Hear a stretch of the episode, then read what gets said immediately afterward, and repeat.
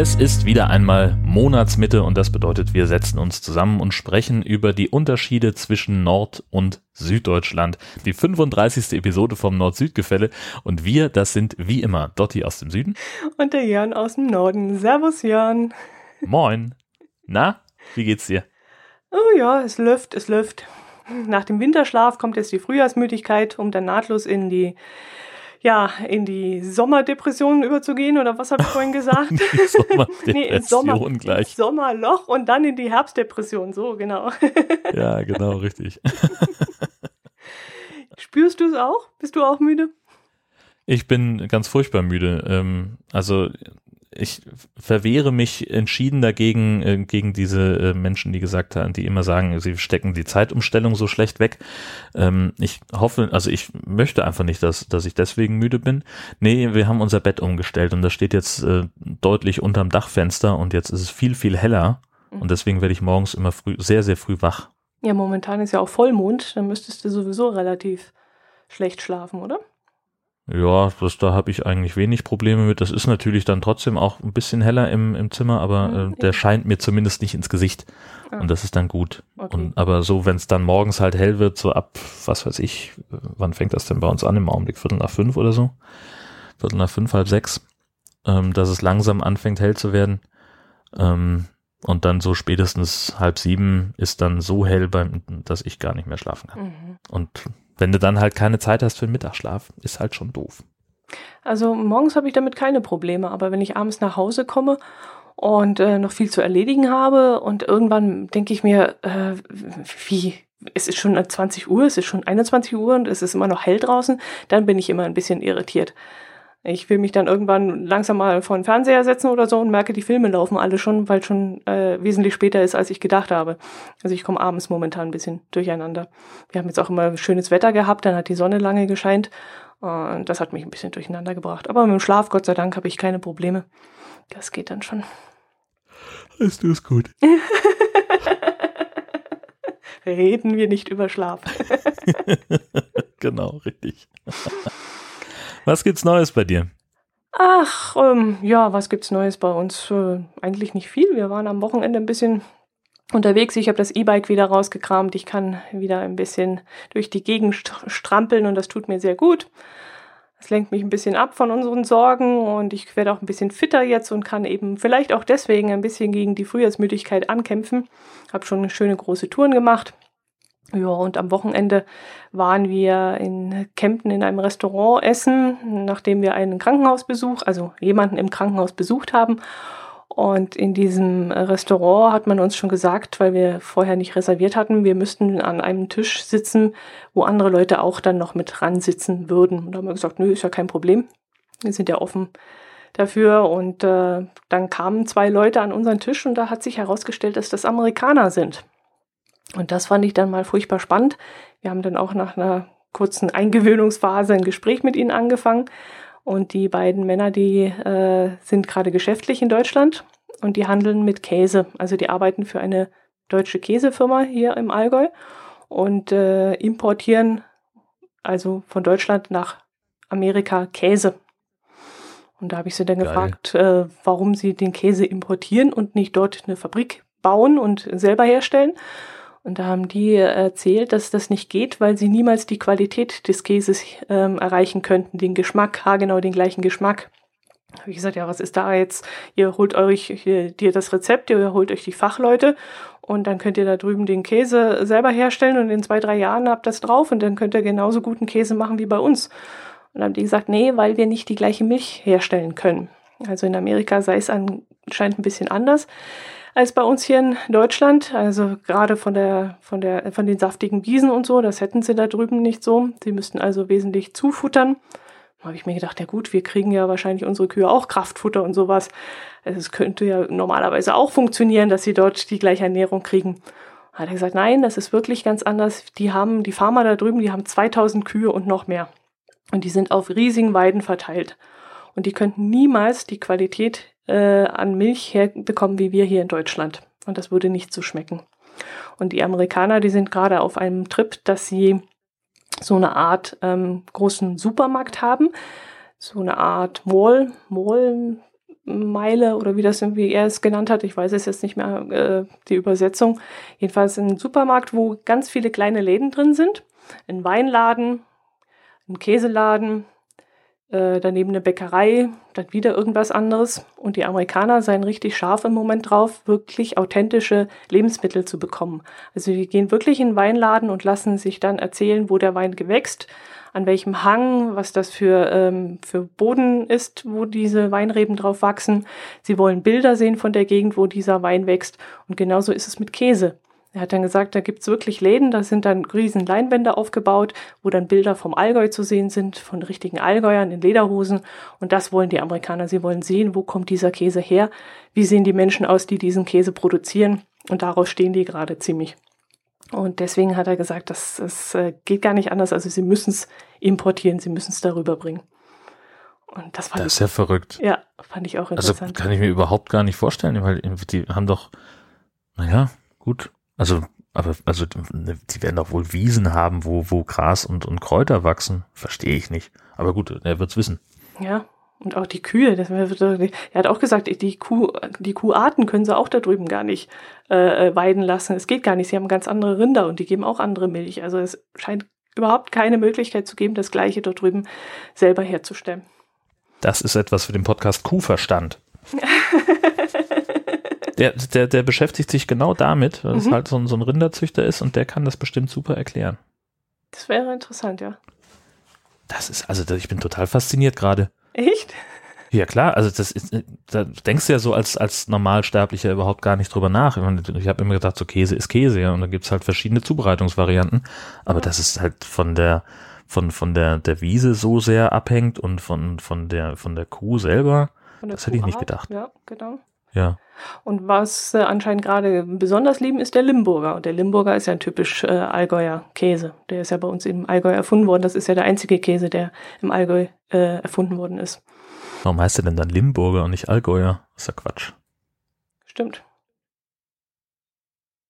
Limburger. Der Emmentaler ist bei uns äh, aber auch nur importiert worden, das Wissen. Das haben sie von, von der Schweiz geholt. Und was war noch? Nein, ist gelogen. Nicht der Limburger, der Weißlacker. Der Weißlacker Aha. ist im Allgäu. Der Limburger ist aus, aus Belgien gekommen, den hat einer importiert damals. Da gibt es auch eine Stadt, die Limburg heißt, das genau, weiß ich zufällig. Richtig, genau. Und da ist der Limburger hergekommen. Der Emmentaler ist importiert worden aus der Schweiz und der Weißlacker. Der Weißlacker ist der einzige Käse, der im Allgäu hergestellt worden ist. Richtig, so war das. Aha. Also Käsekunde, Allgäuer Käsekunde noch ganz schnell die Kurve gekriegt. Etwas für den Käsekeller-Podcast. Heute haben wir es mit Empfehlungen. Oh ja, richtig. Das verteilen wir jetzt. Wir, wir schmeißen jetzt einfach mal was in den Äther und die anderen können das dann ganz auseinandernehmen und behandeln. Ah, genau. Super Idee. E-Cars hätte ich auch noch was. Ich habe okay. äh, dann natürlich auch gefragt, ähm, was sie so von äh, Elektromobilität halten und wie weit das bei Ihnen voranschreitet, weil ich weiß natürlich, dass da drüben Sprit kaum was kostet und dass die Amerikaner eigentlich nicht so umweltbewusst sind. Und ich wollte wissen, ob dieses Klischee stimmt oder ob sich da jetzt auch inzwischen was ändert. Und da hat er gemeint, ja, sie werden alle bewusster und sie achten schon drauf. Aber gerade ähm, Elektroautos seien bei ihnen äh, gar nicht möglich, weil sie einfach nicht diese, weil sie diese Weiten haben. Also sie fahren ja wesentlich weiter als mhm. wir jetzt. Wir sind ein kleines Land. Wir fahren von hier einmal durch Deutschland und haben 1000 Kilometer oder 1100 Kilometer hinter uns gebracht. Und das geht in Amerika nicht. Da bist du noch nicht mal durch den ersten Bundesstaat durch. Und äh, deswegen äh, sind sie mit den Elektroautos, mit der Reichweite noch nicht so zufrieden. Sie, äh, er hat zum Beispiel erzählt, wenn er einen Cousin besucht, er muss gleich ins Flugzeug steigen, weil der nämlich schon mal 6000 äh, Kilometer entfernt wohnt. Mhm. Und äh, das eben mit einem Auto zu überbrücken, äh, kommt für ihn nicht in Frage. Aber wo sie jetzt wohl dran sind, ist äh, Taxis damit auszustatten. Weil Taxis haben ja nicht so eine große Reichweite und gerade in New York oder in San Francisco, also in größeren Städten, fahren viele äh, mit dem Taxi. Die wollen dann nicht mit der U-Bahn fahren oder sowas, sondern sie äh, haben auch kein eigenes Auto, sondern sie steigen in ein Taxi und fahren drei Häuserblocks weiter und dafür werden eben diese Elektroautos als Taxis ähm, von Vorteil. Mhm. Und das sei wohl angedacht, dass sie das eventuell äh, in die Richtung steuern. Aber es sei ein großes Auch Thema. da gibt es ja dann ein, ein Reichweitenproblem, denn das bedeutet ja, dass das Taxi häufiger, häufigere Tankstops braucht. Ähm, und das ist ja dann auch wieder unwirtschaftlich für denjenigen, der es betreibt. Weil letztlich, äh, wenn du eine Tankfüllung dauert vielleicht, lass maximal zehn Minuten sein und da kommst du irgendwie 1000 Kilometer mit. Keine Ahnung, wie es in den USA ist, wahrscheinlich dann irgendwie ein bisschen mehr, weil die möglicherweise einen größeren Tank haben. Ähm, aber das heißt, die, die Standzeit des Fahrzeugs, wo du kein Geld verdienst, die verringerst du damit natürlich mit Benzin. Du meinst, die sind mehr unterwegs, als dass sie stehen? Ja, also du willst ja beim ein Taxi kostet ja erstmal Geld, wenn es rumsteht. Ja. Und es verdient Geld, wenn es fährt. Also möchtest du die Standzeiten möglichst gering halten. Ja. Deswegen ist es ja zum Beispiel in Deutschland auch so, dass ähm, in größeren Städten, wo das halt sich lohnt, da hast du halt auf einem Fahrzeug zwei Fahrer, einen für tags und einen für nachts. Mhm. Und die fahren halt dann zweimal, was weiß ich, zweimal zehn Stunden oder was. Ähm, und dann hast du halt eine relativ geringe Zeit, wo das Taxi eben nicht bewegt wird. Mhm. Und so stelle ich mir vor, ist es in den Staaten auch. Ja gut, aber wenn er erzählt hat, dass sie nur drei Blocks weiterfahren und das, was, was hat so ein Häuserblock, vielleicht zwei Kilometer oder so, dann fahren die sechs, sechs Kilometer, ja, die Blocks sind schon ziemlich heftig da drüben, also fährst du schon, läufst du schon eine Weile, das unterschätzt man schnell, aber dann, dann fährt er sechs Kilometer und dann steht er wieder irgendwo und äh, muss sich wieder neuen Kunden suchen. Und wenn er in der Zeit sich wieder irgendwo andocken kann und wieder aufladen kann, dann kommt er vielleicht wieder 30 Kilometer weit. Ja, also in New York, haben, als ich da vor zig Jahren mal war, da haben die eigentlich gar nicht rumgestanden, nur, weil du gar nicht so die, die Zeit hattest, überhaupt aus dem Taxi rauszukommen, als der nächste schon rein wollte. Mhm. Aber das war natürlich auch irgendwo Downtown in der, in der großen City. Mhm. So. Vielleicht ist das in kleineren Städten ein bisschen anders. Was er da jetzt erzählt hat, dass sie ja schon äh, Planungen haben, ähm, ich glaube zwischen San Francisco und ähm, mm, mm, mm, Los Angeles, da soll so eine Art äh, Magnetschwebebahn äh, entwickelt werden. Das ist anscheinend schon länger in Planung. Äh, das muss der Erfinder von PayPal und von Tesla, der Erfinder, wie heißt der? Elon, Elon, Elon Musk. Musk, ja. genau. Der soll anscheinend äh, damit liebäugeln, dass er, ähm, wie heißt das Ding, Hyper, Hyperloop-Zug halt, heißt das, glaube ich. Ja, genau. Das habe ich, mhm. hab ich einen Artikel gelesen. Der hat irgendwann geschrieben, er will das jetzt bauen, weil ihm der, der Stau auf den Keks geht mhm. äh, rund um, äh, um San Francisco. Und äh, wenn er keine Baugenehmigung bekommt, dann fängt er halt einfach so an zu buddeln. Dann Stimmt. baut er den Tunnel halt einfach so. Genau, das soll innerhalb eines Tunnels laufen, weil da irgendwie dieser Vakuumeffekt genutzt werden soll, damit der Luftwiderstand nicht so groß ist. Also dieses, ähm, dieses Fahrzeug, also dieser Zug kann anscheinend 1000 kmh schnell sein, aber er hat halt natürlich auch einen, einen riesen ähm, Windwiderstand, würde dann nur irgendwie auf 580 kmh oder so kommen. Und äh, damit er eben diese, diese Geschwindigkeit erreichen kann, muss das innerhalb eines Tunnels sein und eben in einem Vakuum. Und an der Entwicklung übrigens sind bayerische Studenten beteiligt. Ach was. Ja, das habe ich in, in, in einem Podcast gehört von, von Bayern mhm. 2 ähm, EQ. Ähm, mhm. Das ist so eine, so eine Sendung, so eine halbe Stunde, wo sie immer ähm, da über Wissenschaft und Technik sprechen. Und da hatten sie eben auch einen Beitrag darüber, ähm, jetzt frag mich bitte nicht nach, von welcher Uni die kommen, ähm, aber die haben halt teilgenommen an einem Wettbewerb für eben diesen Hyperloop-Zug und haben da ähm, auf einer, mit einem Modell auf einer Teststrecke schon sehr, sehr gute Ergebnisse erzielt und sind da jetzt eben dann, was weiß ich, eine Runde weiter ähm, mhm. und, und äh, entwickeln jetzt äh, wirklich aktiv auch an diesem, an diesem Zug mit. Das finde ich auch ganz spannend. Ich hoffe, ich finde das nochmal, dann verlinken wir den, den Podcast in den Show Notes. Mhm. Ja, eine coole Sache. Das Ding soll dann auch, glaube ich, mit Sonnenenergie irgendwie betrieben werden. Aber nichts mhm. Genaues weiß man noch nicht, weil das ist alles noch utopisch. Aber sie trauen es ihm zu, weil sie gesagt haben, er hat schon einiges erreicht. Und ähm, wenn nicht er, wer dann?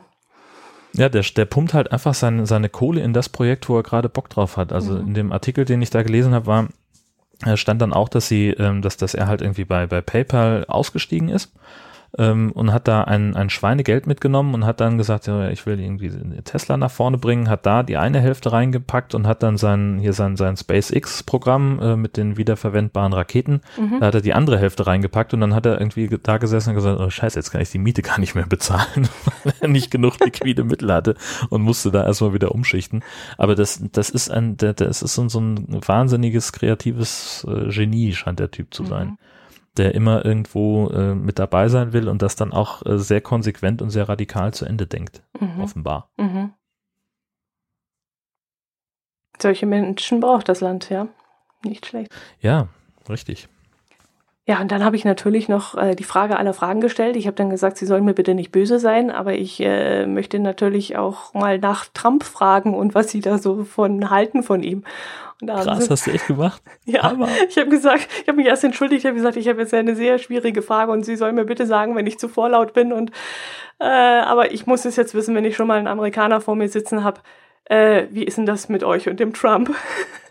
Wir kriegen ja ich habe gesagt, wir kriegen ja die Informationen hier nur gefiltert und, und man polarisiert ja doch ein bisschen und wenn, dass wir Deutschen so ein bisschen dagegen sind und Europäer und jetzt den Kopf schütteln über diesen Mann. Ähm, ja, das, das äh, ist halt so, aber wie, wie, seht ihr denn das da drüben? Ihr müsst, ihr lebt mit diesem Mann, äh, was, was kann der oder was kann der nicht oder wie sieht denn das aus?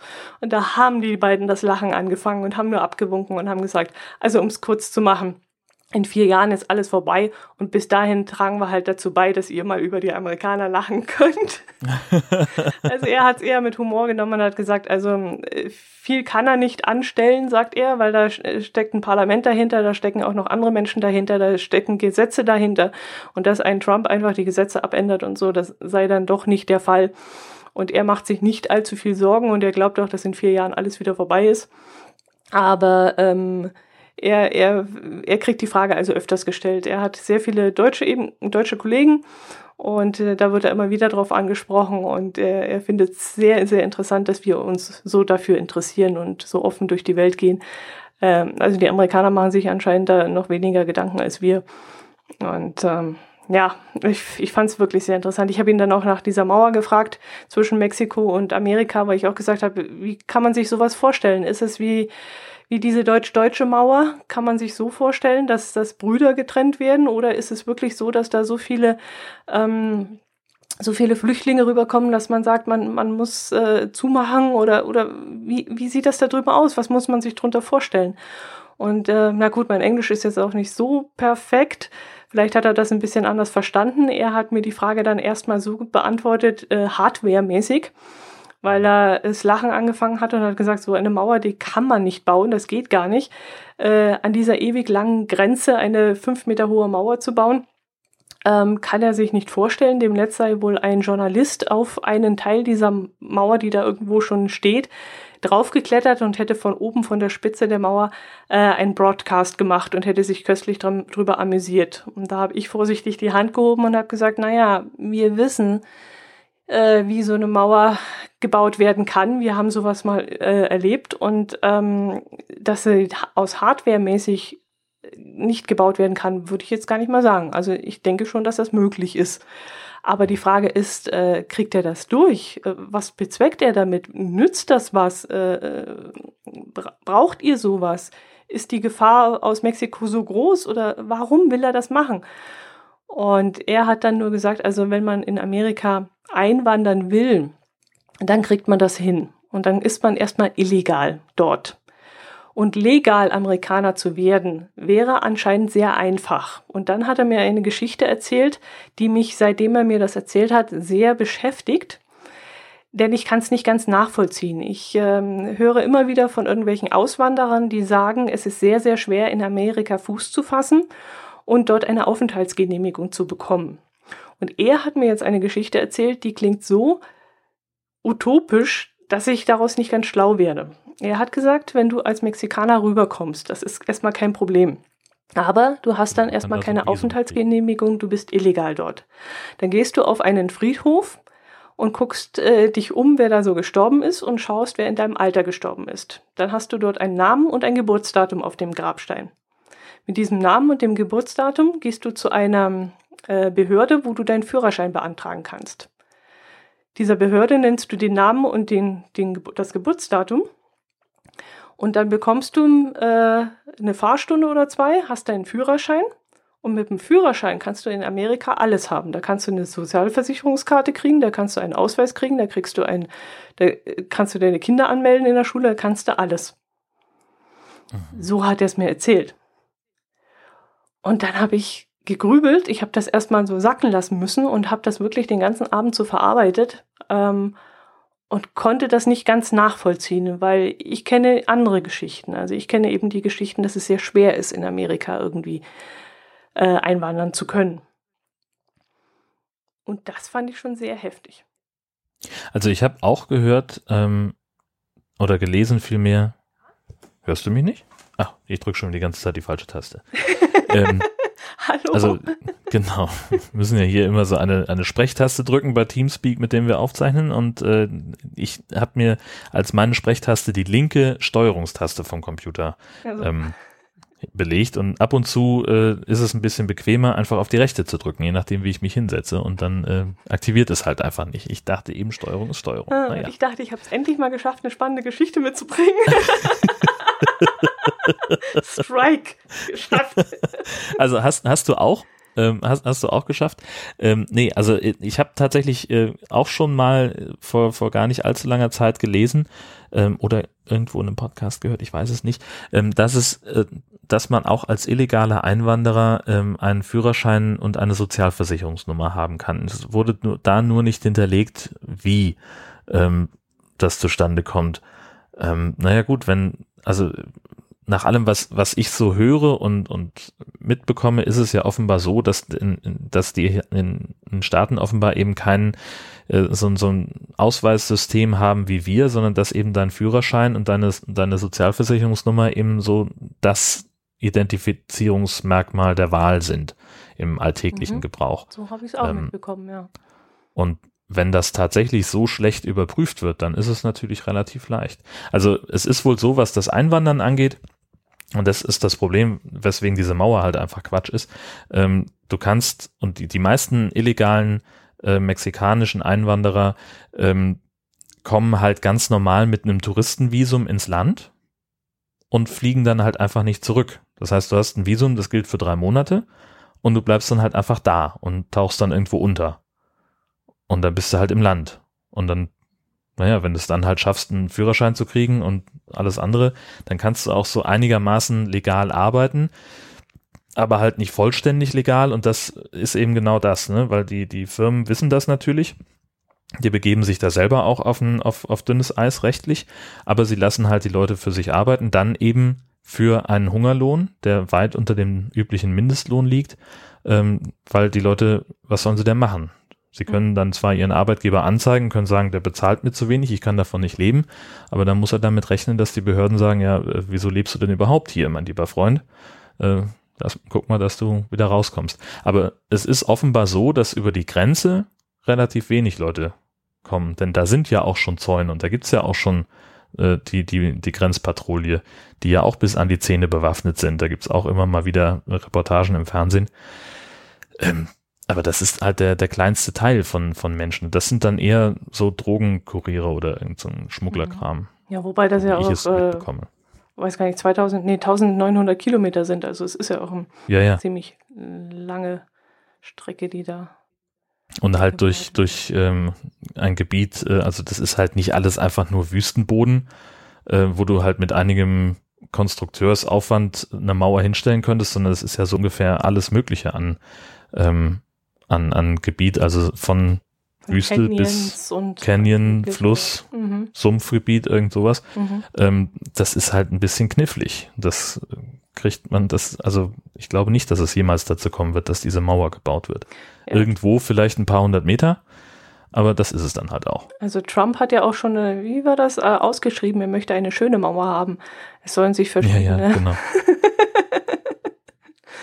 der Stein sei ihm egal. Es könnte natürlich Beton sein, aber wenn jemand eine Alternat einen Alternativvorschlag hätte, würde er den sich auch anschauen. Äh, naja, Passbar. wir haben die beiden gesagt, äh, ihr habt was zu lachen über uns und dann ist alles gut. die haben es, wie gesagt, mit ziemlichem Humor genommen und ähm, ja, wir haben auch schon eine Einladung gekriegt. Der eine hat ein, seine Frau hat ein ähm, Airbnb-Haus, irgend sowas da. Aha. Und halt in Oregon. Und der hat dann gesagt, also wir könnten gerne mal, ob wir mal wieder nach Amerika kommen, ob wir da Urlaub machen wollen. Äh, naja, Oregon nicht unbedingt vielleicht. Naja, so, so, ihr wandert ja gern und so und seid ja gern im Grünen. Ja, das hat mein Herz allerliebster auch schon gesagt. Da gibt es bestimmt Berge zum Wandern. Na klar. Ja, aber ich meine, ja, ich weiß nicht, ich war mal in Kalifornien und ich war in Florida und beides möchte ich meinem Herz allerliebsten mal zeigen. Also das sind ja wirklich Ziele, die man mal machen äh, sollte einfach. Und überhaupt die Amerikaner mal kennenlernen, weil das ist auch ein sehr interessantes Völkchen. Ja. Und der eine von den beiden, der war zum ersten Mal in Deutschland. Da habe ich ja auch gesagt, oh, und äh, wie war der Eindruck so? Und dachte halt, jetzt sagt er irgendwas so von wegen, ah, alles sehr klein und kuschelig und nett und äh, Fachwerkhäuser und Bogen mhm. und keine Ahnung. Und das Erste, was er sagt, war, oh, lecker, Weißwurst.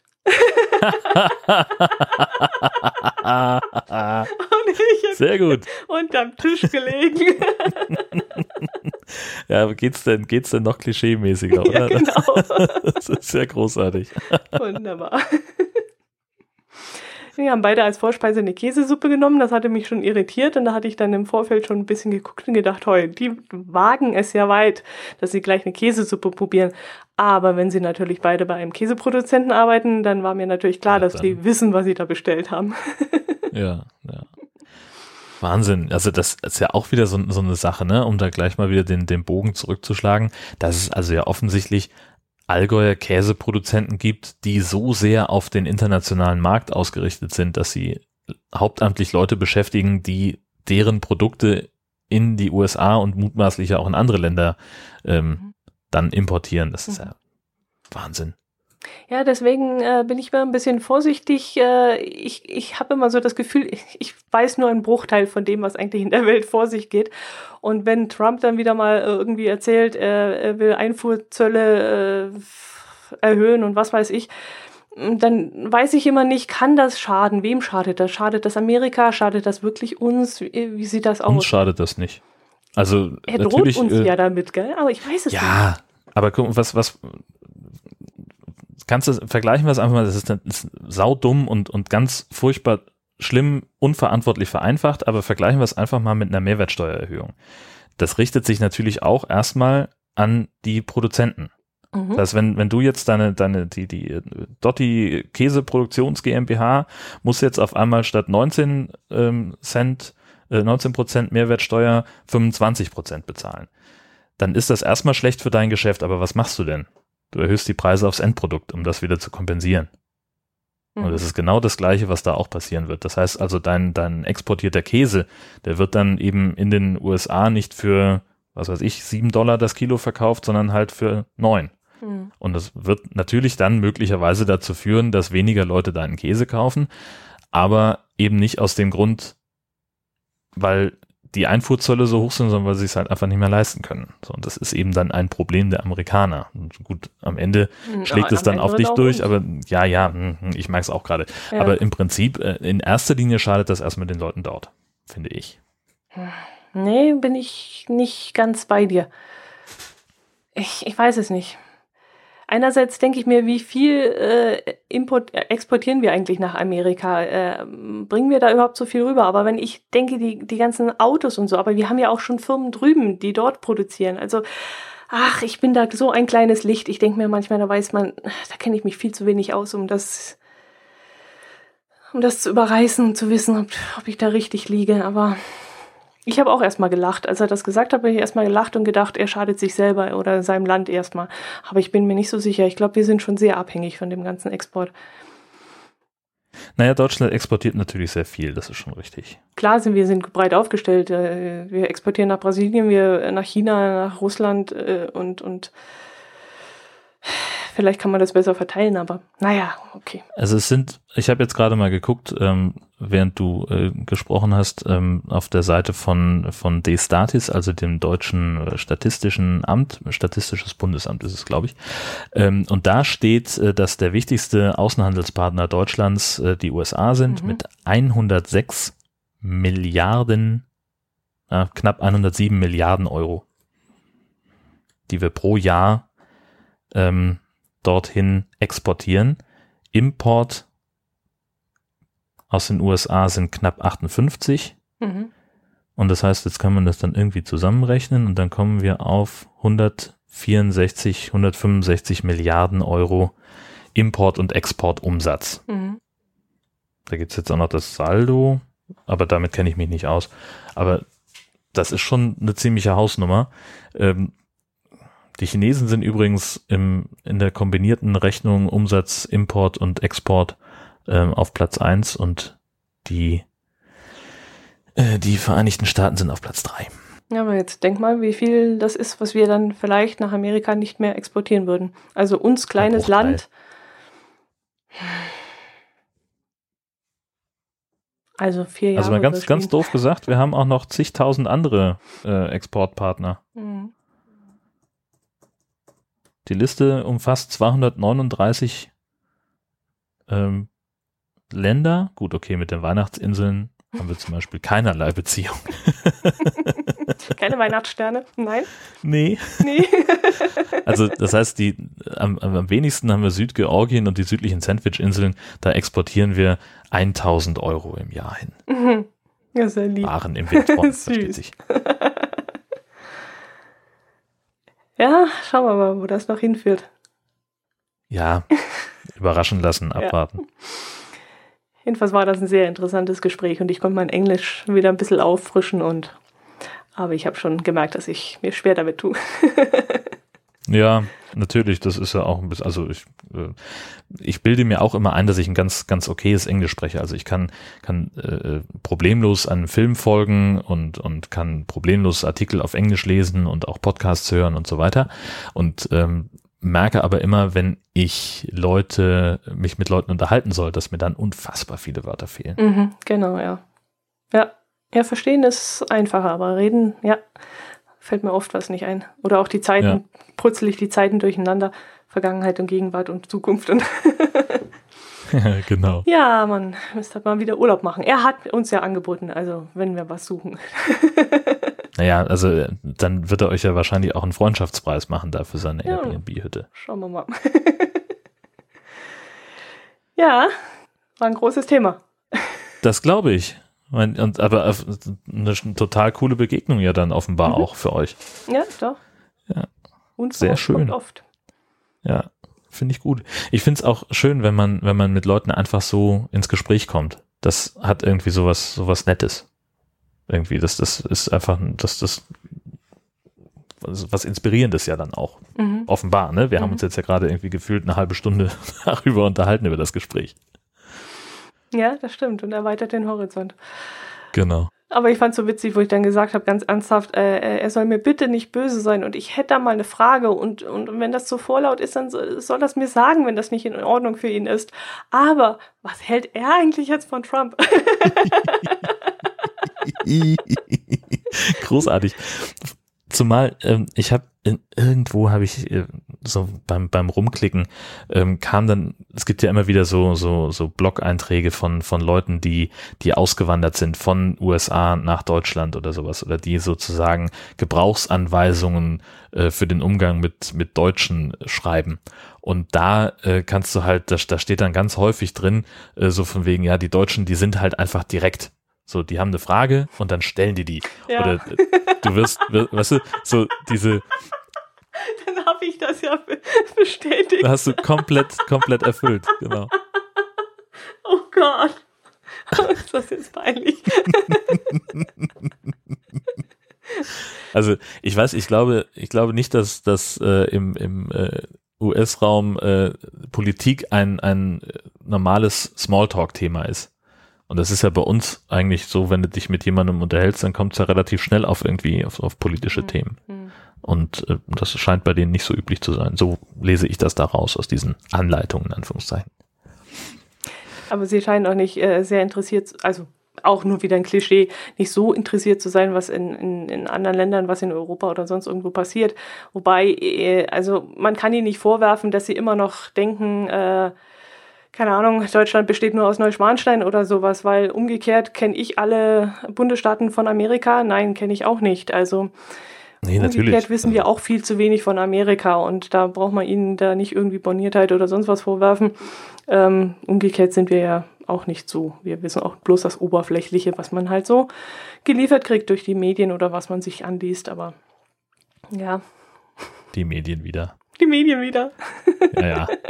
ähm, ganz andere Geschichte, was völlig fachfremdes in dem Zusammenhang. Und zwar äh, wollte ich mit dir über etwas sprechen, was mich ähm, sehr aufhorchen ließ. Und zwar äh, in, äh, wir kommen jetzt von, von den großen USA ins kleine Tetenbüll in Nordfriesland auf der Halbinsel Eiderstedt.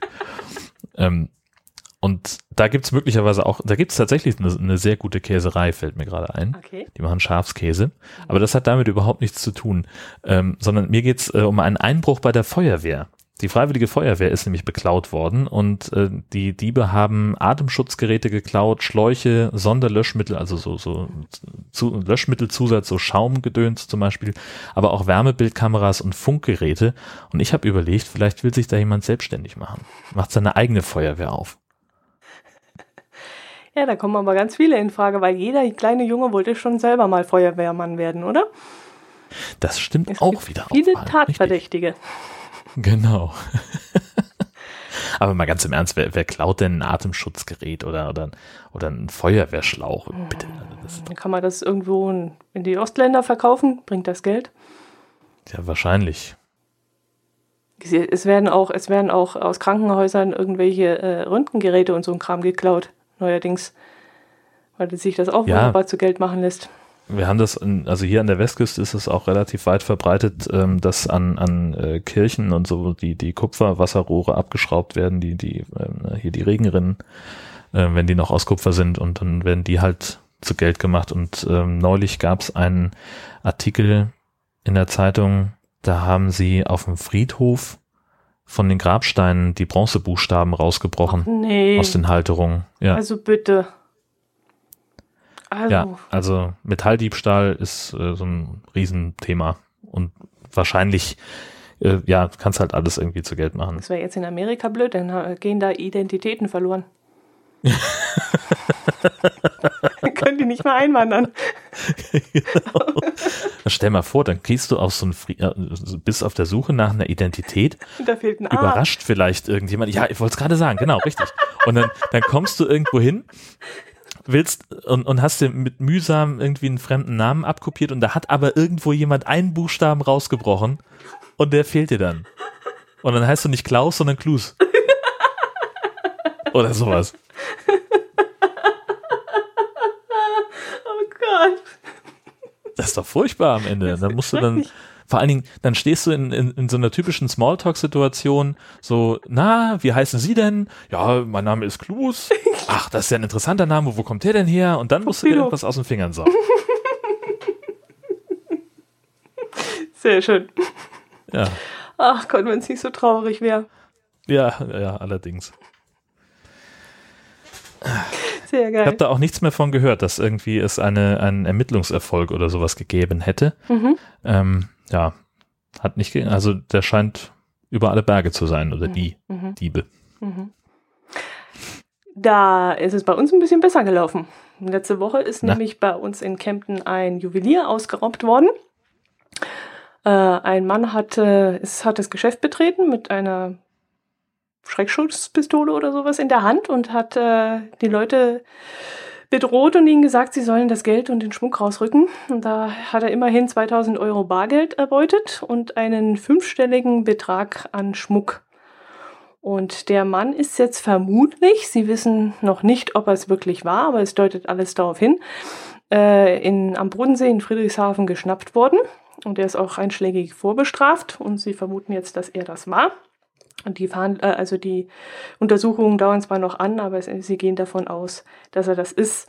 Und äh, ja, jetzt haben sich viele Schmuckgeschäfte schon überlegt, wie sie das in äh, nächster Zeit alles sicherer machen können bei sich im Geschäft, denn äh, es ist auffällig, dass immer mehr kleinere Läden überfallen werden. Bis mhm. jetzt war es immer so, dass sich das für die äh, Banden nicht gelohnt hat. Aber es scheint wohl jetzt so, dass auch die kleineren Läden davon betroffen sind. Und äh, ein Juweliergeschäft in Kempten hat zum Beispiel inzwischen schon so gemacht, dass die Leute erst klingeln müssen, bevor sie eingelassen werden. Und dadurch wird der Blick dann automatisch zu demjenigen gelenkt, der da, da reinkommt. Kommt, und damit hoffen sie, so eine Art Abschreckung zu erzeugen, dass der Mann sich beobachtet fühlt und genau angeschaut fühlt und ähm, ja, wenn einer irgendwie vermummt reinkommt oder so, der wird ja erst gar nicht reingelassen. Und da sind sie eben gerade dran, ob das das richtige Mittel ist, um sich selber zu schützen. Ja. Naja, also kann ich mir schon, schon auch vorstellen, obwohl, warte mal, war das nicht, das war in Kiel, gab es auch so einen, so einen sehr spektakulären Raub auf ein, ähm, auf ein Juweliergeschäft. Ich weiß gar nicht, ob die sich die Mühe gemacht haben, sich zu maskieren. Ich glaube, die sind da einfach rein und haben haben einfach mit der Waffe rumgefuchtelt und haben in Minutenschnelle, ich meine ja, dass die ähm, darauf gebaut haben, dass die Überwachungskamera nicht so besonders gut war. Ich muss das nochmal raus, suchen. Also mich hat das erinnert an äh, die italienischen Banken. Das haben die ja schon viele Jahre. Also ich möchte mal meinen, so vor 15, 16, 17 Jahren habe ich das schon erlebt. Da war das in Florenz oder Pisa. Irgendwo wollte ich Geld noch. Ach, das war, wann haben wir denn äh, Euro gekriegt? 2001, glaube ich, gell? Mhm. Das muss noch davor gewesen sein, weil ich wechseln wollte. Ich wollte Geld wechseln in Lehre und da wollte ich in der Bank rein und das war so eine Drehtür und ich gehe da rein und habe halt einen Rucksack hinten aufgehabt und die Drehtür dreht sich nicht. Und da dachte ich mir, ich müsste vielleicht irgendwo einen Knopf drücken und ich habe geschlagene fünf Minuten versucht, da reinzukommen und hinter, hinter der, dieser, dieser Drehtür standen Leute am Schalter und haben versucht zu gestikulieren, was ich zu tun und zu lassen habe und ich habe es ja nicht kapiert. Oh Bis ich dann kapiert hatte, ich habe den Rucksack hinten drauf gehabt und mit diesem Rucksack konnte ich nicht in die, in die Bank rein. Und das war damals schon so abgesichert, dass man eben nur durch dieses Drehkreuz reinkam, wenn man schon mal den, keinen, keinen Rucksack dabei hatte, wo man irgendeine Waffe hätte mitnehmen können oder so. Und unmaskiert natürlich, klar, ich gehe da natürlich nicht, da nicht maskiert rein. Aber Ganz entgegen deiner sonstigen Gewohnheit. genau. Ja, das, das ist das Verwirrendste. Eigentlich taucht dort die überall maskiert auf. Genau. genau das. Ja, und das, das kannte ich schon damals von den Banken. Und jetzt habe ich mir das eben so vorgestellt, wie ist denn das, wenn du in ein Schmuckgeschäft gehst oder meinetwegen im Mediamarkt, stell dir mal vor, da sind ja auch Wertsachen drum, da liegen ja auch Wertsachen rum, Handys und so ein Kram. Das, äh, wenn du dann nur noch durch solche Sicherheitsschleusen durchgehen kannst, wenn du in den Laden gehst. Also, wenn es soweit mal ist, ich weiß auch nicht. Da fängt naja, das Kopfkino an. Aber das, das ist halt genau das, ne? Also die, die Zahl der Banküberfälle geht inzwischen immer weiter zurück ähm, weil es sich halt für die, für die Bankräuber nicht mehr lohnt, weil sie nicht mehr so leicht an die, an die Kohle rankommen wie früher. Ne? Also die, die Banken in Deutschland, die sind ja auch, haben sich ja baulich auch verändert. Du hast eine sehr offene Tresenlandschaft mit vielen ähm, mit, mit vielen Serviceinseln sozusagen und irgendwo in der Ecke, also in, in Schleswig-Holstein bei den Volksbanken ist das meistens so, dass irgendwo hinten in der Ecke, schwer zugänglich mit nur einem Panzerglas äh, geschützten Fenster, da ist die Kasse und da kriegst du dein Geld oder kannst es einzahlen.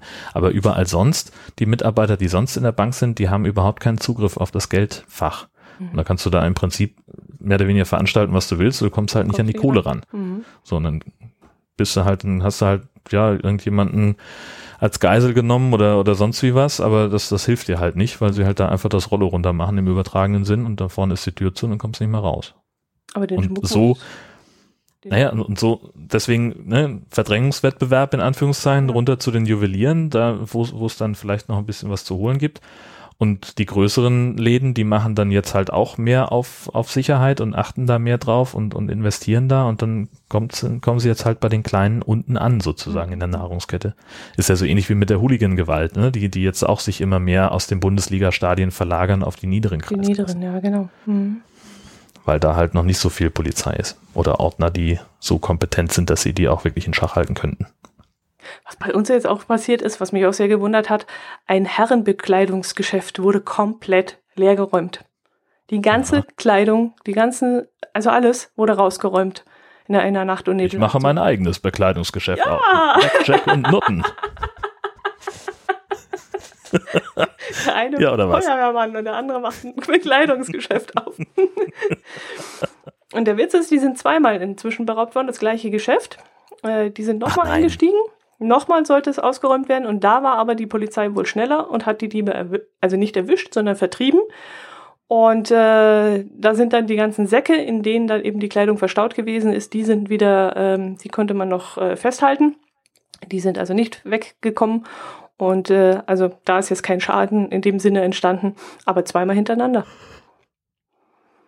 Wahnsinn. Was bei uns übrigens äh, immer mehr zunimmt äh, im Norden, ähm, ist, dass ähm, ganze, ganze Schafherden gestohlen werden. Also was heißt immer mehr zunimmt? Es gibt immer mal wieder einen Fall, mhm. ähm, dass äh, so zwischen 30 und 40 Tieren ähm, dann halt über Nacht auf den Anhänger getrieben werden mhm. und dann sind die weg am nächsten Tag. Das ist der Hammer. Das, ja, kommt immer, immer mal wieder vor. Also jetzt noch nicht so im, im großen Stil. Ne? Also ich habe das bei den Flachlandreportern im Podcast neulich gehört, äh, dass es wohl in der Lausitz ein richtiges Problem ist. Ähm, aber äh, bei uns, was soll ich sagen mal, so im Jahr zwei, drei Fälle. Aber das ist halt auch, ne? Da ist der komplette Bestand auf einmal weg. Na gut, wahrscheinlich, also die in Schleswig-Holstein, die Schäfer, die haben ihre Tiere nicht alle auf der gleichen Weide. Ähm, aber es ist halt ein, ein signifikanter Teil. Ich meine, ne, Mhm. Viehhaltung, äh, da verdienst du relativ wenig mit im, im Vergleich. Ähm, und wenn du da halt auf, was weiß ich, ein Drittel oder ein Viertel der Herde verzichten sollst auf einmal, Mhm. das ist dann schon ein bisschen knifflig. Der Täter war ein Border Collie. Bitte? Der Täter war ein Border Collie. Wie haben die denn Ach hier so. da reingestrieben?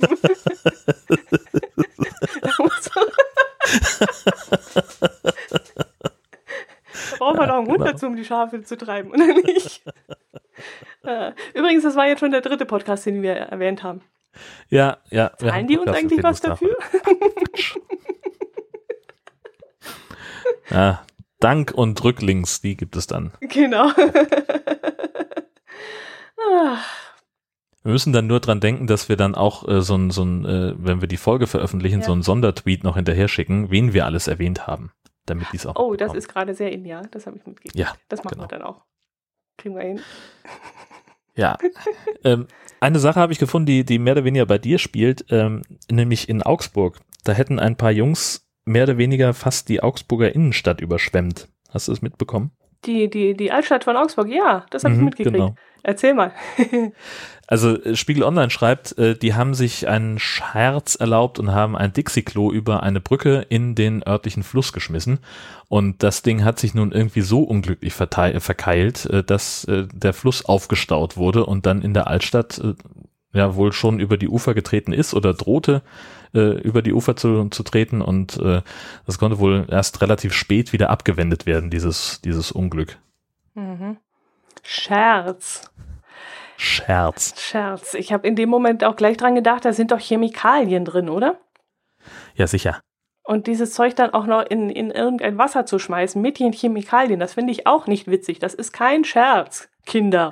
Vor allen Dingen, also, also Chemikalien das eine, Fäkalien das andere. Ja, Ähm, so, das es, es hat beides nichts im Fluss zu suchen. Ich meine, Ah. klar, das Resultat war dann natürlich nochmal richtig heftig, aber damit konnten sie nicht rechnen. Aber sowas macht man auch nicht im Spaß. Ja, Das ist so ähnlich wie die Tasse Weichspüler im städtischen Springbrunnen. ja, genau. Ist auch nicht lustig. Nicht wirklich. Nein, ist es nicht. Lustig. Kinder, macht das bloß nicht. Denn das ist nicht witzig. Genau. Aber lustig ist, da konnte ich es mir doch Na? nicht verkneifen. Hast du das heute gelesen, was durch, äh, durch Social Media gegangen ist?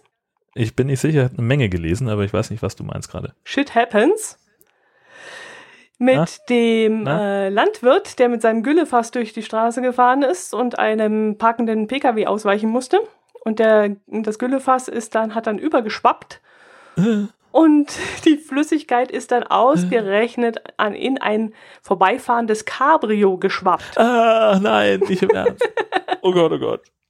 Und der 53 Jahre alte Cabrio-Fahrer und seine 14-jährige Tochter, die daneben saßen, die haben dann natürlich den ganzen Dreck abbekommen.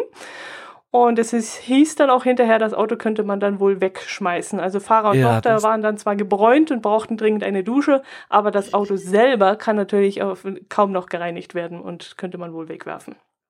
Ja, das ist auf jeden Fall billiger, Neues zu kaufen, als, als die Reinigungskosten. Oh, ist das widerlich. Also ich, also mir, mir reicht es ja schon, Gülle zu riechen, die irgendwo um mich herum auf Felder versprüht wird.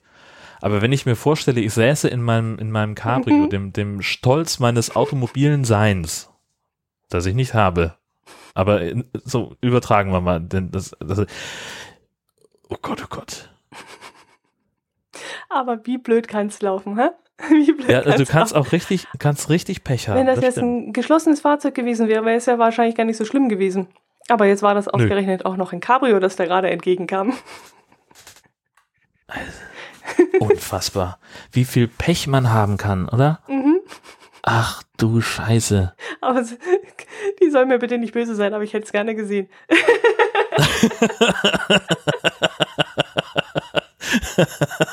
ich hätte das in dem Moment gerne gesehen. So einfach so daneben stehen und rein zufällig sowieso ein, ein Video machen von der Szenerie Genau, auf der genau. Straße, oder? Das, das wäre natürlich der Knaller, ja Der so klar. richtig, dieser, der macht den Schlenker und dann macht es plötzlich schwapp. Boah, Und dann noch so in Zeitraffer, so in Zeitlupe, wie das dann so ja, genau. zatz. Oh, Gott, oh Gott, oh Gott. Da krieg ich, ich krieg richtig Gänsehaut, wenn ich mir das nur vorstelle. Weißt, äh, ist da etwas bekannt, wie, wie viel Gülle in das Auto geschwappt ist? Der stand da nicht drin, ne. Es stand nur noch drin, dass das Auto ein älteres Modell war und 5000 Euro nur noch wert war. Äh, mhm. Aber gut, nee, leider nicht, wie viel das äh, abbekommen hat. Aber es ist ein Bild mitzusehen, also ich verlinke dann mal in den Shownotes. Es ist ein Bild von dem Auto zu sehen und es sieht schon sehr nett aus. Eieieiei, ich muss mir das gleich mal angucken. Das ist ja auch, also das ist ja tragisch. Oh Gott, ja, ich sehe es gerade. Uh. Naja, also das sieht aber nicht so aus, als wäre das wirklich viel gewesen, sondern es ist mehr so ein Spritzer, der da so rausgeschwappt ist. Aber das, das reicht auch. Das also, reicht also. Ja. Also den Geruch wirst du nicht mehr rauskriegen, denke ich mal. Nee, nee. Der Deckel des Güllefasses also, kannst du wahrscheinlich auch kannst du wahrscheinlich dann auch zum Friseur gehen und kannst dir die Haare komplett abschneiden lassen. Glaubst du? Das wahrscheinlich auch sind, ja, weiß ich doch nicht, nee, keine Ahnung. Nee, aber das glaube ich nicht. Also so ein bisschen Kuhstallgeruch, das geht doch nach zwei, drei Tagen raus. Die Kleidung ja, kannst du Ja, nach zwei, drei Tagen, richtig, genau. Dann hast du aber in der Zwischenzeit hast du noch, hast du noch ein Kopfkissen eingesaut und ein Sofa äh, und, und deine ganzen Klamotten. Nee, vielen Dank. Äh, die Haftpflichtversicherung des Landwirts zahlt, obwohl das Güllefass nicht ordnungsgemäß verschlossen gewesen ist? Hm. Weiß man nicht. Naja, gut, das ist ja bestenfalls eine Fahrlässigkeit. Also da ist, kriegt er vielleicht irgendwie, naja, weiß ich nicht, wie das ist. Aber das musste auch erstmal nachweisen, wahrscheinlich, dass er das verursacht hat, dass er es nicht richtig zugemacht hat. Vielleicht war ja auch der Griff kaputt, der, der, der Verschluss. Hm. Aber sei mal froh, dass nicht mehr passiert ist. Das hätte ja auch Auf jeden äh, Fall. die ganze Windschutzscheibe und dann nichts mehr sehen oder sonst irgendwas ins Auge gehen. Ja, es reicht ja so. schon, wenn der irgendwie sein, sein, sein Lenkrad verreißt vor lauter Schreck. Ja, genau. Das wäre also wahrscheinlich meine Reaktion gewesen, dass ja, ich da ja. irgendwie versuche, oh Gott, nee, das möchte ich mir gar nicht vorstellen. Boah. Oh je, hoffentlich träumst du heute Nacht nicht schlecht. das kann passieren. Da werde ich dir dann nochmal Bescheid sagen. Ja, genau. Aber von Gülle träumen bringt Glück. Ist das so? Ja, eigentlich von Sch Code. Code träumen bringt Glück. das bringt einen Lottogewinn. Also spiel mal schnell Aha. Lotto und vielleicht hast du Glück und. Habe ich schon.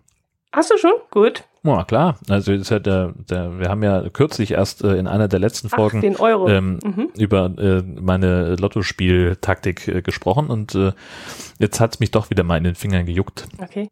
Und ich habe nochmal einen, einen Tipp abgegeben für, für ähm, ja jetzt dann halt. Aber für Euro, Euro äh, Lotto, nicht für Deutschland. Naja, klar. Mhm. Im normalen Lotto-Jackpot, da waren ja nur 4 Millionen drin. Ja, ja, genau. Das reicht doch nicht. Mhm. Nein. Und beim Euro-Jackpot waren es ja 86. Genau, ja, gut.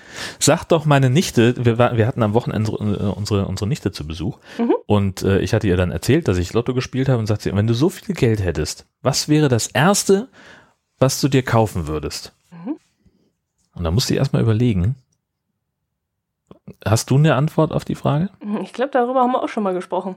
Da war ich dann auch äh, nicht so schnell bei der Sache, aber inzwischen habe ich es mir überlegt. Ich würde einfach so, wie ich jetzt bekleidet bin, würde ich mit dem Geldbeutel in der Hand äh, zum Flughafen fahren und gucken, wo der nächste Flug hingeht, wo es mir gefällt. Und dann würde ich losfliegen. Und das ist auch gut. Ich habe gesagt, ein Döner. Was, ein Döner? Ja, ja, über alles andere müsste ich halt noch viel, viel länger nachdenken. Und das kann ich halt am besten, wenn ich einen Döner esse. War sie nicht mit zufrieden. Das, mit der, das oh, wollte sie nicht hören. Das denke ich mir. Wie alt ist sie? Zehn. Okay, ich wollte gerade sagen, die hätte vielleicht gesagt, die, die Gold Edition von der Barbie oder irgend sowas. Ja, oder also die würde wahrscheinlich eher einen Pony haben wollen. Ah, ja, ähm, und das Witzige an der, an der Situation war halt, dass sie dann auch so ein bisschen empört war und sagte so ernsthaft. Mhm. Und meine Frau kam um die Ecke und hat das irgendwie so halb mitgekriegt. Hat Jörn gerade gesagt, er wird sich einen Döner holen? Ja, das glaube ich auch. ja, man muss erstmal drüber nachdenken und vielleicht beim Döneressen kann man genug Zeit verbringen und Eben. Ja, das ist schon logisch, ja. Genau. Wie kamen wir jetzt darauf? Ach ja, genau, mit dem äh, von, von Code-Träumen genau, bringt ein Lotto. Genau, bringt Glück, genau. Mhm. Ja, ja, ja, gut. Du hast noch was notiert, äh, worüber wir reden können, weil dich etwas irritiert hat. Du wusstest Richtig. nicht. genau, und zwar habe ich, hast, hast du einen Link gepostet mhm. bei, bei Twitter, mhm. äh, wo es um das Riedberger Horn ging. Mhm. Und da gab es einen politischen Beschluss, dass da irgendwie ein, ein neues Skigebiet erschlossen wird, um eine, Achtung, Skischaukel zu haben. Und jetzt überlege ich seit Wochen, seit Wochen verzweifelt, was eine Skischaukel sein kann. Also eins zu eins kann ich es dir nicht übersetzen. Ich habe jetzt auch nicht nachgegoogelt oder Wikipedia befragt. Äh, aber äh, in diesem konkreten Fall wollen zwei Skigebiete sich verbinden. Also die Gemeinden Obermeißelstein und Balderschwang wollen die Skigebiete Balderschwang und Grasgären äh, durch eine Verbindungsbahn zusammenführen und eben auch ein, eine Piste, die äh, beides verbinden soll. Also dass die Leute von in der einen Bahn hochfahren, dann die Piste runter, auf der anderen Seite runterkommen, dort mit der anderen Bahn wieder hochfahren und dass das halt besser verbunden ist.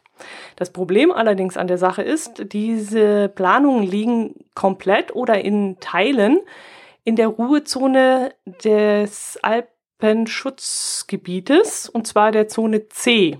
Und das mhm. ist die stärkste Zone, äh, die stark, die stark geschützt, die stärkste geschützte Zone, so muss ich sagen. Und da darf man nämlich äh, überhaupt eigentlich gar nicht bauen.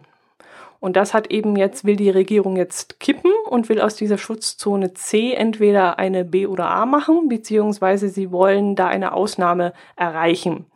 Und die Gegner, die sagen natürlich, äh, dann ist äh, dem ganzen Tür und Tor geöffnet und dann kann ja jeder kommen und einfach die ganzen äh, Gesetze ändern und ab jetzt kann man dann überall bauen dieses Gesetz, dieser, dieser Alpenplan, der da besteht und der das eben vorschreibt, den gibt es schon seit 40 Jahren.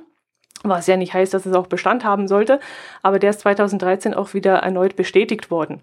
Also er hat Hand und Fuß und es ist auch nochmal geprüft worden, ob das immer noch sinnvoll ist und es war eben so. Und jetzt haben aber die beiden Gemeinden gesagt, ähm, wir wollen das, um einfach wieder attraktiver zu werden. Sie wollen dort auch eine, glaube ich, acht Sitzkabinenbahn bauen, also dass man da zu acht nebeneinander sitzen kann.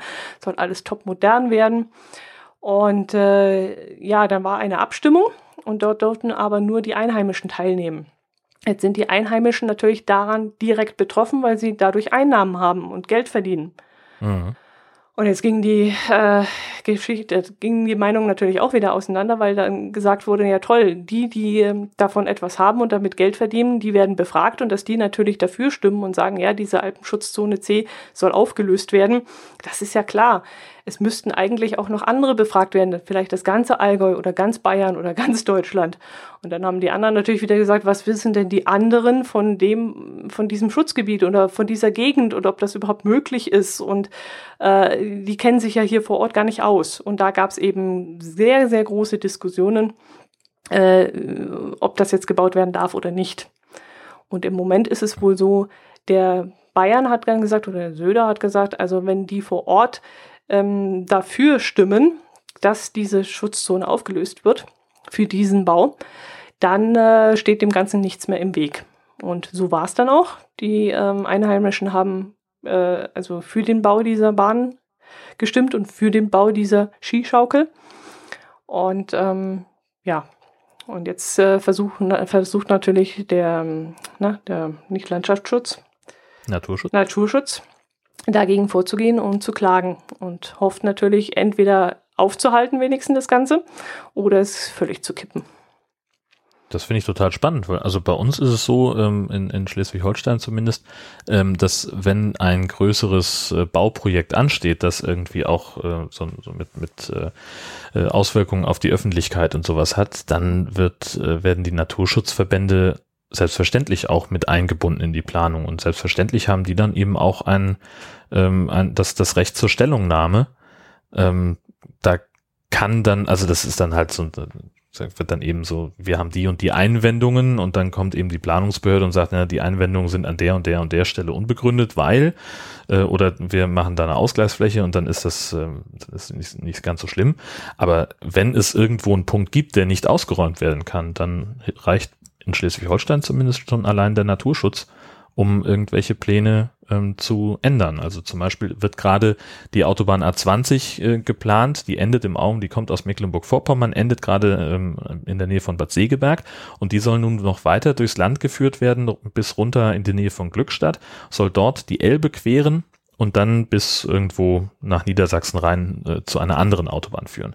Und da war es zum Beispiel jetzt so, dass es eben für den Abschnitt an Bad Segeberg dran, ähm, da mussten sie neu planen, weil eben naturschutzrechtlich äh, die Fledermäuse im Kreidefelsen von Bad Segeberg nicht ausführlich genug berücksichtigt wurden. Und an einem anderen Teilstück mussten sie umplanen, weil da ein Nest von einem Seeadlerpaar war. Mhm. Ähm, also das finde ich ja spannend, dass das in Bayern scheinbar nicht so ist. Nee, sie haben es natürlich schon probiert. Also sie haben, bei uns war es, glaube ich, das Birkhuhn, mhm. das sie vorgeschoben haben. Und äh, aber wie gesagt, sie, sie haben jetzt auch äh, Veto eingelegt und sie werden dagegen klagen und mal sehen, wie weit sie damit kommen. Ich muss ehrlich sagen, ich bin auch dagegen. Ähm, schon aus dem Grund heraus, weil sich ja bei uns das Klima verändert. Mhm. Und äh, ich einfach der Meinung bin, wir sollten mal ein bisschen weiter denken als nur die nächsten 10, 20 Jahre voraus sondern mal schauen, wie es denn in 30, 40, 50 Jahren bei uns aussieht und ob man bei uns überhaupt noch Skifahren kann. Das wird ja auch immer weniger. Und ich habe gehört, ich kann es jetzt nicht unterschreiben, aber ich habe gehört, dass im ganzen Allgäu soll es nur zwei Skilifte geben, die wirklich ohne fremde Hilfe in die schwarzen Zahlen kommen. Oh. Und wenn das so wäre, wie gesagt, das ist nur alles Hörensagen, aber ich habe ja auch nicht mitwählen dürfen. Ich durfte ja auch die Entscheidung nicht mittragen. Aber äh, ich finde einfach, man, man sollte das langsam mal weiterdenken und sagen, dann müssen wir halt für, äh, dem Klima anpassen, den Tourismus. Mehr auf Wandern, mehr auf E-Biking, mehr auf äh, ähm, Naturerlebnis äh, uns ausrichten und dieses Skifahren eben einfach äh, mal ein bisschen hinten anstellen. Naja, zumal wenn man sich das, das anguckt, also wir haben jetzt nicht so wahnsinnig viel gesehen, als wir letztes Jahr ähm, da in, in, in Bayern im Urlaub waren, weil wir halt nicht in den klassischen Skigebieten unterwegs waren. Aber die Bilder, die ich von dort kenne aus dem Sommer, ähm, da ist halt schon, das, also die ganze Landschaft ist ja dem untergeordnet, dass man da eben möglichst gut und möglichst viel Skifahren soll. Ähm, und also ich stelle mir schon vor, dass es halt äh, naturbelassen da komplett anders aussehen würde mit einem Baumbestand und weiß der Geier, was da alles noch käme. Ja, ja, und vor allem müssen, muss man auch so weit denken, dieser Baumbestand, der, der schützt ja auch die Berge. Mhm. Also was wir an, an Muren äh, haben und solche Sachen, wo, äh, weißt du, wenn das Birkhuhn äh, ausstirbt, dann interessiert das wahrscheinlich keinen einzigen Menschen. Aber wenn wieder mal 30 Leute unter einer Lawine begraben werden, weil einfach der, der Wald nicht mehr als Schutz da ist, äh, dann sollte das doch eigentlich aufrütteln und, und die Menschen darauf aufmerksam machen, dass, dass wir mit unserer Natur einfach nicht so umspringen dürfen. Und ähm, ich verstehe nicht. Also da schalten die Leute, die die Dollarzahlen, die Eurozahlen sehen, da irgendwie den Kopf ab. Ich weiß es nicht. Mhm. Ja. Aber wo du gerade sagst, Klimawandel, mhm. ähm, wir bleiben traurig zum Ende hin, denn äh, jetzt ist es amtlich, das Wetter in Schleswig-Holstein wird immer schlechter. Und zwar gab es einen Klimabericht für Schleswig-Holstein, den hat der Deutsche Wetterdienst erstellt im Auftrag des Landesamtes für Umwelt und ländliche Räume in Schleswig-Holstein. Und die haben rausgefunden, dass äh, das Wetter über die Jahrzehnte ähm, immer schlechter wird in Schleswig-Holstein. Es regnet häufiger, es regnet stärker und obwohl wir weniger Sonnentage haben, wird es insgesamt immer wärmer. Mhm. Das ähm, ist natürlich ein, ein Phänomen. Der Klimawandel betrifft die ganze Welt, aber die haben jetzt eben genau drauf geguckt, was sind die Auswirkungen auf Schleswig-Holstein, haben auch mal geguckt, wie sich die, äh, der Meeresspiegel verändert hat an äh, Nord- und Ostsee. Ähm, und ähm, eine Folge daraus, und das, also das ist jetzt nicht wirklich neu, aber ähm, seit Jahren werden die Deiche schon verstärkt an der, an der Nordseeküste. Ähm, zuletzt in Büsum, jetzt äh, sind sie gerade auf Nordstrand fertig geworden. Und das nächste, weiß ich gar nicht mehr, wo sie jetzt noch weiter bauen wollen. Ähm, da geht es halt darum, die Deiche ähm, an den Klimawandel anzupassen. Das heißt, die werden ein kleines bisschen höher und die kriegen ein anderes Profil, dass also das Wasser ähm, besser auslaufen kann, dass also die eine, eine Sturmflut, die gegen den Deich drückt, ähm, sich ihre Energie besser auf den gesamten Deich verteilen kann, mhm. damit er eben nicht so schnell bricht, wenn äh, das Wasser noch weiter ansteigt. Mhm. Und äh, es gibt in Schleswig-Holstein, ähm, schreiben die, die Experten, ähm, insgesamt weniger Tage mit sehr hohen Temperaturen mhm. und sehr viel Sonnenschein. Das ist also häufiger mal irgendwie bewölktes Wetter, Regenwetter, ähm, zwar mild und sommerlich, aber halt nicht, nicht sonnig. Mhm. Und andererseits würde das eben auch bedeuten, da kann man halt auch wieder einen, einen Vorteil draus ziehen und sagt halt einfach, die Leute, die das nicht so gut vertragen mit der Hitze, die können ja dann alle Urlaub in Schleswig-Holstein machen zum Beispiel.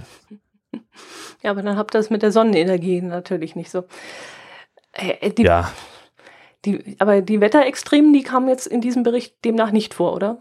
Weil es immer so heißt, diese We Wetterextremen von, von äh, Sturm, Hagel, äh, Wetterumschwünge und so, die seien so extrem. Das klang jetzt eher so, als wenn alles relativ gleichmäßig wäre. Nee, es, äh, also das, das sagte ich ja auch, es, es, äh, es, es regnet häufiger und auch stärker. Ach so, okay. Also das mhm. heißt, ähm, also ne, dieser, dieser gefühlte Wert, ähm, den, den wir selber hier auch schon seit, seit Jahren haben, dass es halt irgendwie, äh, wann wird's mal wieder richtig Sommer? Mhm. Ähm, das, das haben wir halt, äh, das, das ist jetzt halt hier schwarz auf weiß. Okay. Ähm, und es ist halt, äh, es gibt einen Trend zur stärkeren Ausprägung der Starkregenereignisse, Aha, heißt es hier. Okay. Mhm. Ja. Das ist der. Das heißt also ähm, heftiger, mhm. fieser Miso-Regen. Hm. Ja. Haben wir es mal wieder geschafft, die Stimme runterzuziehen. Wunderbar. Super. Soll ich noch was Lustiges nachlegen? Ja, bitte. Ist allerdings nicht aus dem Süden, sondern aus Niedersachsen. Ein kleiner, das einspaltiger Bericht aus der Allgäuer Zeitung, den ich entdeckt habe und ich herzhaft lachen musste. Die Polizei Niedersachsen hat nämlich ein brennendes Auto gelöscht und zwar mit Cola und Apfelsaft. Was? Die Polizei hat ein Auto entdeckt, das äh, gerade im Brand geriet und äh, sie haben dann wollten der Frau helfen, haben es das erstmal nicht geschafft, bis sie darauf hingewiesen wurden, dass sich im Kofferraum der Einkauf befunden hat, der Wocheneinkauf, unter anderem nämlich Cola und Apfelsaft. Und dann haben die Aha. Beamten tatsächlich mit diesen äh, Getränken das Feuer löschen können. Das ist ja stark. Also funktioniert. das ist ja witzig. Ich überlege gerade, also ja gut, äh, einfach Flüssigkeit drauf und fertig, aber gerade habe ich auch so dieses, diese Assoziation äh, äh, von, von Cola und Mentos.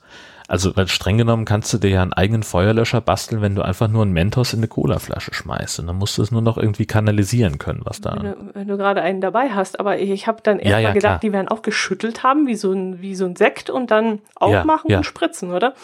Die Frage ist bloß, wie viel sie dafür gebraucht haben, ob die die beiden Kisten dafür gebraucht haben oder keine Ahnung. Das kommt drauf an, wie groß das Feuer schon war.